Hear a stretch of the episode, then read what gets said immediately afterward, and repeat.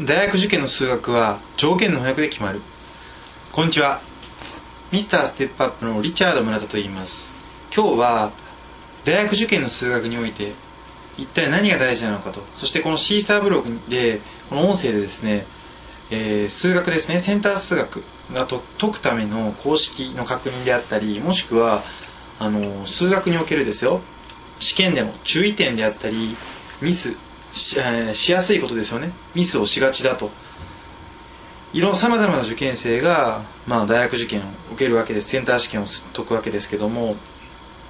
その中で、まあ、ミスをしないようにする、えー、センター試験で高得点を取るためにはミスですよね。計算ミスもありますしマークミスももちろんありますしで勘違いなんていうのもありますよね。読み間違いとかあります。そういったものもですねあの先にどういったミスを自分はしがちなのかもしくはしてしまう可能性があるのかというのを知ってるのと知ってないと全然違うのでそういったですね試験にまつわるエピソード失敗例ですね。そして、えー、こうやったらうまくいったよと。こういうふうにその勉強を進めていったらうまくいくよというような成功例っていうのもお話ししていこうと思います。例えばその冒頭で言ったような条件の翻訳っていうのは一体何かっていうことなんですけど条件の翻訳とは数学における問題文の条件文がありますよね。その条件文を数式に直したりもしくは日本語に直したりすることが自由自在にできる状態のことを条件の翻訳ができるというふうに言うんですね。